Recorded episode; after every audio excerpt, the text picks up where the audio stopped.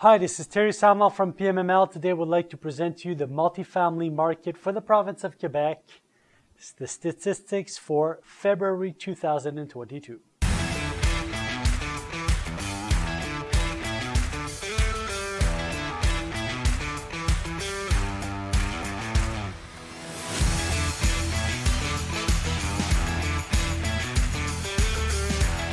So we're finished off with uh, the year uh, 2021 with a leveled off number of transactions. Uh, January, we had an explosion in our transactional volume for the province of Quebec, where all of the transactions that were supposed to take place in the second half of December 2021 and that could not take place because of the holiday season were pushed back into January which already had a high pipeline um, effective value. So basically, January we had a record number of transactions. Now we're back to somebody something more standard. So for the greater uh, area of Montreal, uh, we're at $280 million worth of multifamily uh, uh, transactions. If you're comparing to January, January we had uh, a record number at almost 580,000 uh, $580 million worth of transactions. So we're, we're about half right now, but when you're looking at December, we have about the same quantity.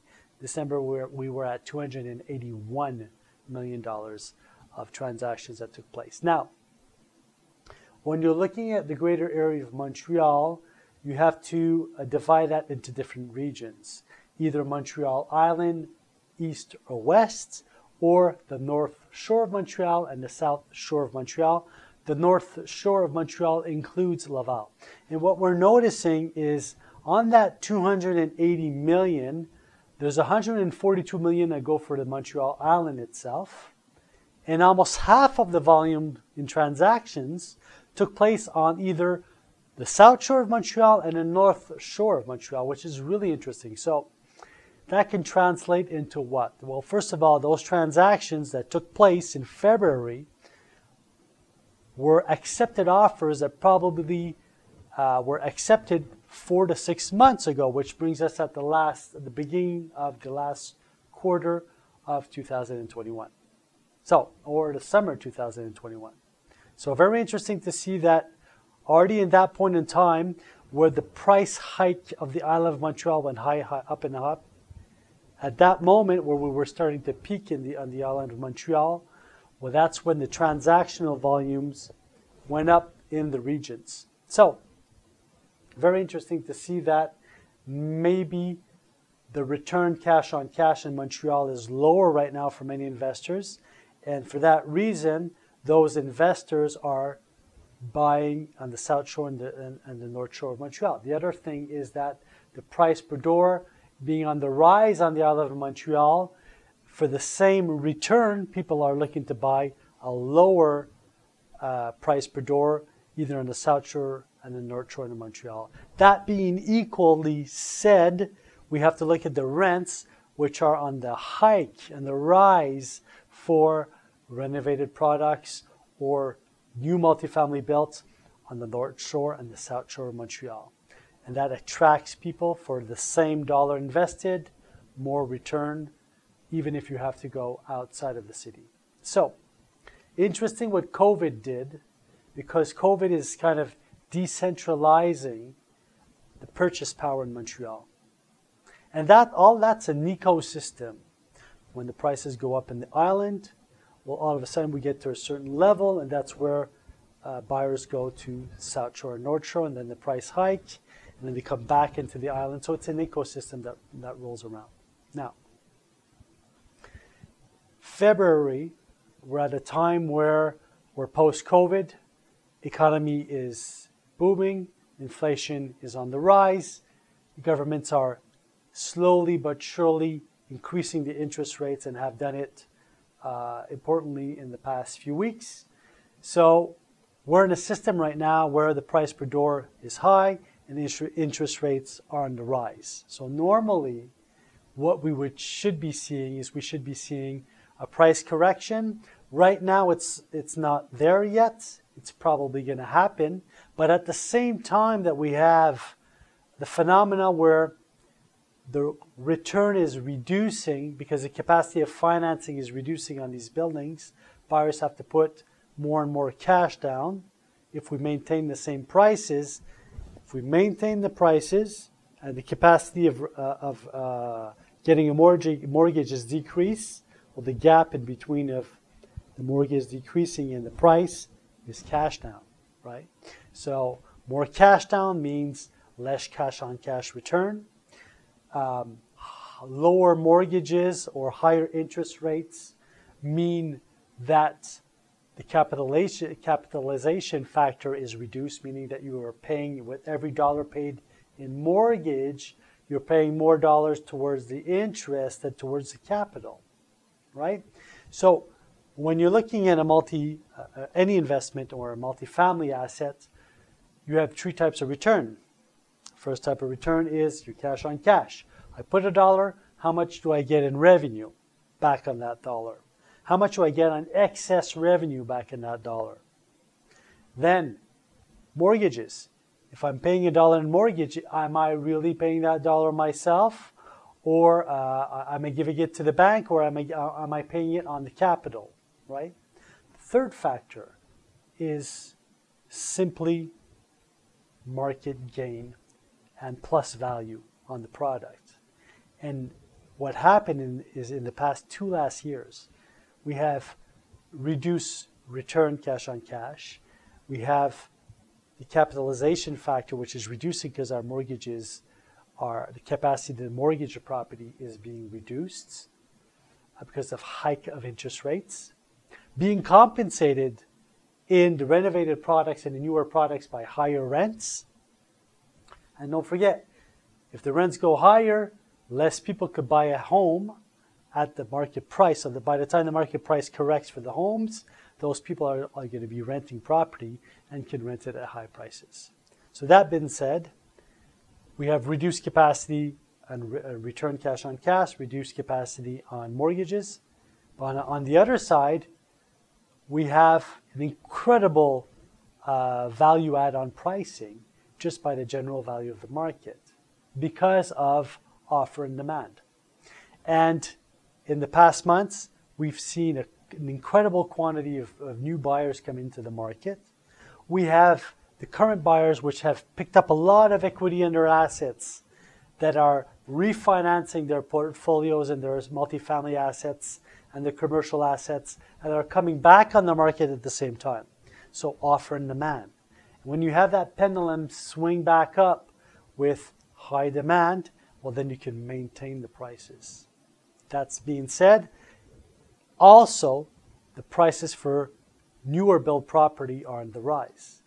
And the gap between existing property and newer properties, which are selling higher, higher price per door, that gap is purchase equity, and that's bringing the prices up on the existing assets on the market. So very interesting market with many, many different factors influencing uh, the value of the property. And of course, with the uh, world economy right now, which is more or less global, everything hap- when something happens on, in the global economy, we're much more affected. A lot of people are going to put money into brick and mortar uh, to protect against uh, globalization and also against a hike in, in, in, interest rates. So, different factors on the market, but what you have to look at as the plus value that you're getting. I'm seeing a lot of property that's sold that were, was purchased in the last year. Uh, sometimes at 100,000 per door, 110, 120,000. Going back that same property with nothing done on value add, going back on the market for 165,000 per door and selling. So a lot of people are making their money just with the plus value on the on the building, and no longer on uh, just on the speculative uh, the, the speculation of the value of the building and not on the cash return. Different market, different situation, different times. And 2022, I'm very curious to see what's going to happen in, in the rest of the, the first quarter. Um, let's talk about the Quebec market, which is uh, Quebec, Quebec, basically uh, where the old Quebec is, etc. Um, that is picking up quite uh, quite a lot in speed. We're close to 100 million dollars worth of transactions that took place in February, in a market where your standard is between say uh, 40, 60, 50 million. Uh, so an extra f- uh, 30 to, to 50 million. Why do we have that much volume? We had a lot of major transactions take place in Quebec City. A lot of major assets, portfolios were sold some buy REITs, some from, from private uh, uh, investment funds also. And that attracted a lot of people to look at, oh, wait, wait a minute, these, these major buyers are buying off in Quebec City. They know something that I don't.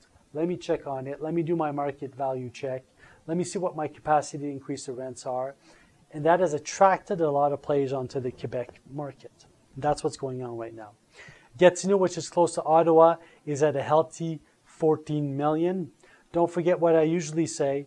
Um, Gatineau, uh, the volume that you're seeing here, 14 million, is not the correct volume because what's happening is there's a lot of land being sold for densification and for multifamily uh, build right now and for purpose built.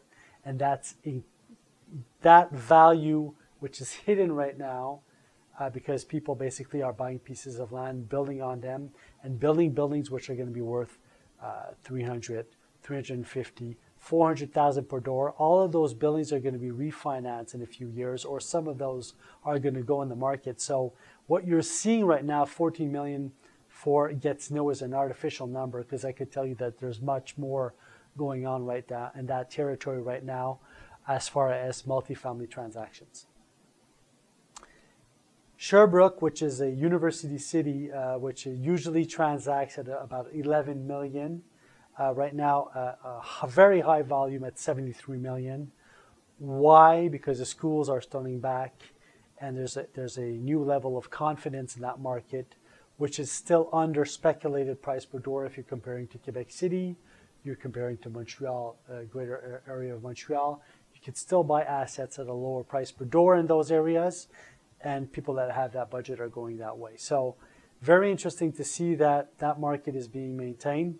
Very high confidence in the multifamily market right now. Uh, although we have uh, interest rates uh, on the rise, we're seeing a lot of people refinance their buildings at PMML.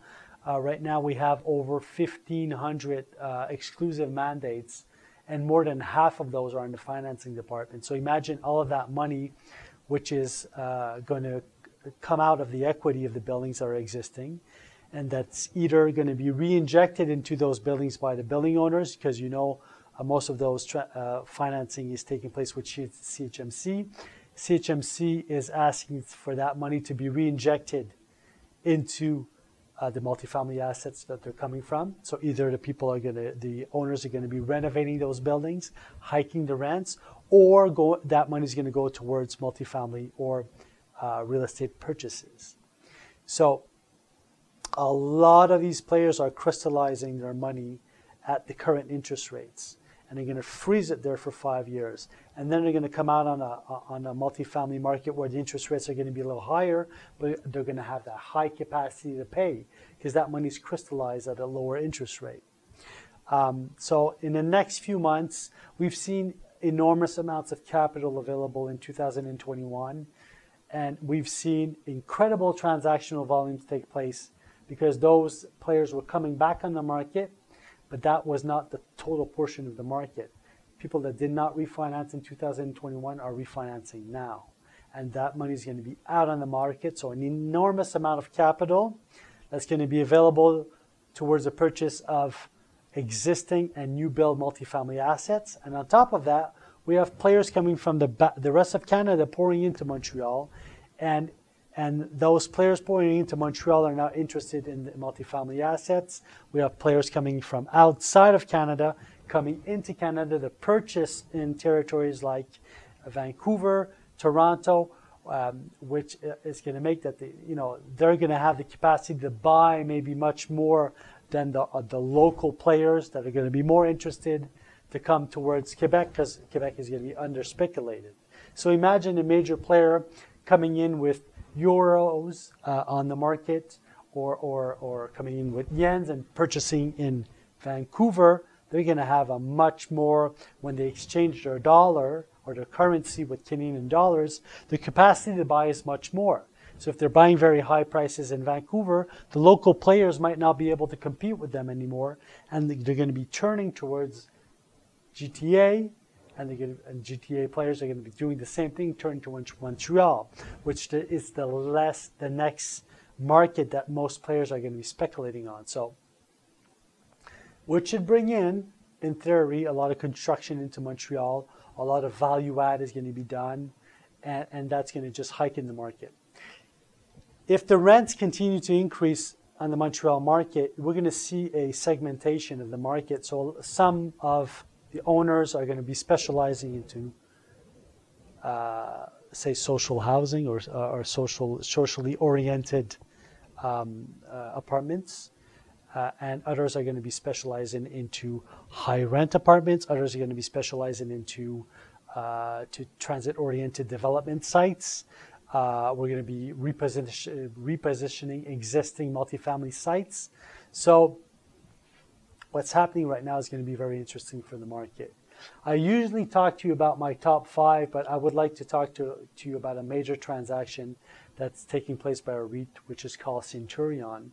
And Centurion has uh, bought major uh, uh, shares, basically, uh, into uh, Habitation Trigone, which is a local builder that built enormous amounts of uh, larger scale assets and that are all our recent build multifamily units. So they're they were buying uh, controlling shares and at prices which are very difficult to calculate because what happens is when you have that many assets being purchased at the same time and you're buying controlling uh, parts of those assets, well, in that case, uh, you could have transactions taking place at 42,000 per door. I have a transaction here which is 42,000 per door, which is normally supposed to be in a, an asset class that's worth about 275 to 225 thousand dollars per door.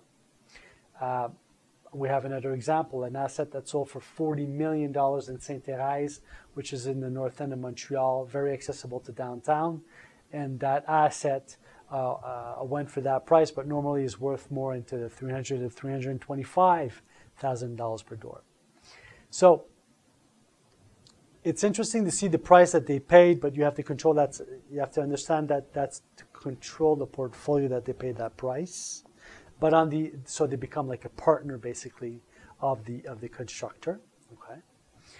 In another sense, what's interesting to see is that Centurion is pouring that much money into major acquisitions. And we've seen these major acquisitions happen in the past two years in Montreal. And that only shows the confidence level that the Canadian market has into the Quebec market and therefore into the greater area of Montreal's market, into Quebec City's market, into Gatineau's market, into Sherbrooke's market. Massive amounts of money are being poured into Quebec right now.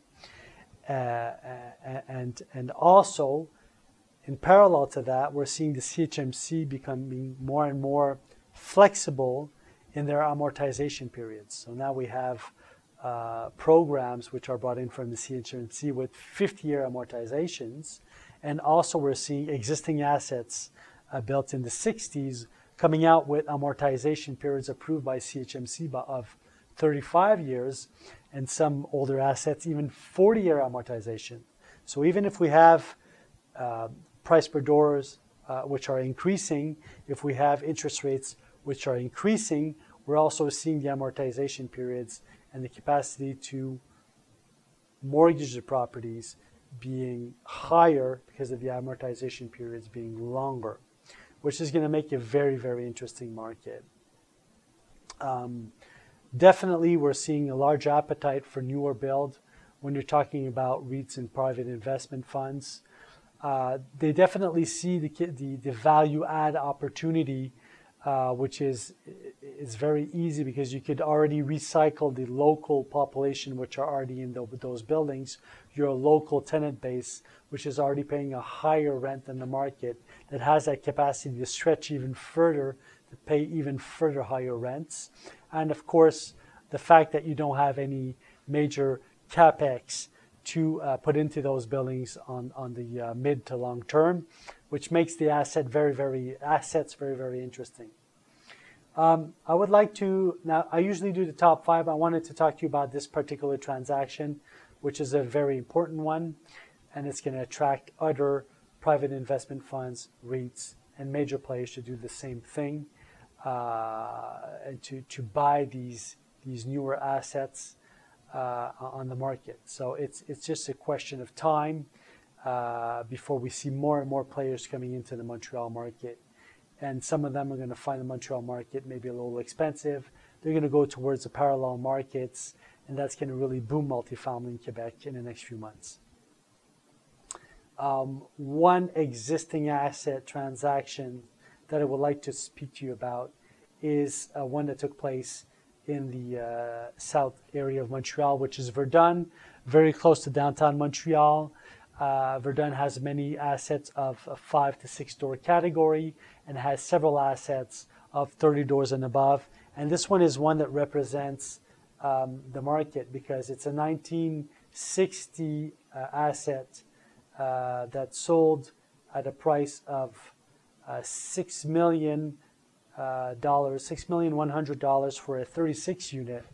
That's going to be repositioned. Uh, I had a chance to to work uh, as as a, a, lister for one of the owner that purchased this property, that took a property in the same area and then a major refurb of all of the units to create value add. It's right next to the public transportation system, which is the metro, which is the underground rail system in Montreal. Very well located asset did a repositioning with very small units and of, of, of small to mid size, uh, refurbed the uh, common areas, gave that value add that the tenant base is looking for, the younger tenant base and the student uh, tenant base is looking for, uh, and definitely position the asset in a place where we're not talking about rents of 21 to 2300 uh, dollars per month, but rents which are much more reasonable and that makes the asset very much interesting. And then you could attract the right uh, tenant base into the building. So this is uh, your typical transaction that you're seeing right now in Montreal. Um, I'm thinking about another transaction that took place in uh, on Bessborough in NDG at uh, 182,000 per door.